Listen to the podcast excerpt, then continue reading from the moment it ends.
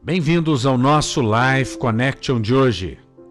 Efésios 2, 4 e 7 a 7 nos diz: Mas Deus, sendo rico em misericórdia, por causa do grande amor com que nos amou, e estando nós mortos nos nossos delitos, nos deu vida juntamente com Cristo, pela graça sois salvos.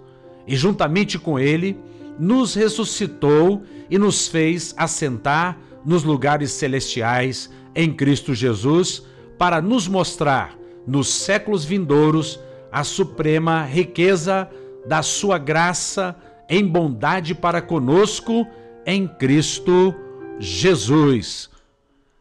Que palavra tremenda! A palavra aqui é que Deus é rico em misericórdia. Ser rico em misericórdia significa que Deus, ele não quer nos punir os pecados cometidos por nós.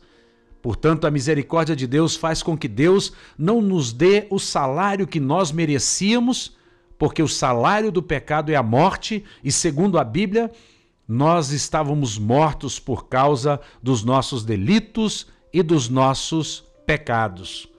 Mas a misericórdia de Deus nos alcançou por causa do grande amor com que Deus nos amou. Deus é amor e ele nos amou quando nós estávamos mortos nos nossos delitos e nos nossos pecados.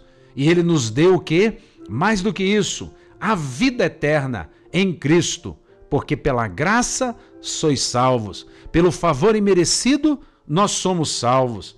E mais do que isso, ele não apenas nos ressuscitou da morte, mas ele nos fez assentar com Cristo nos lugares celestiais. Para quê?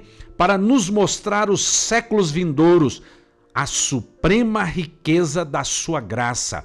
É isso que Deus quer que nós façamos nesses dias, manifestarmos a sua graça, manifestarmos a graça de Deus que alcança os séculos vindouros, de séculos em séculos, de glória em glória, porque nós sabemos que a bondade de Deus para conosco em Cristo Jesus nos concede o favor imerecido.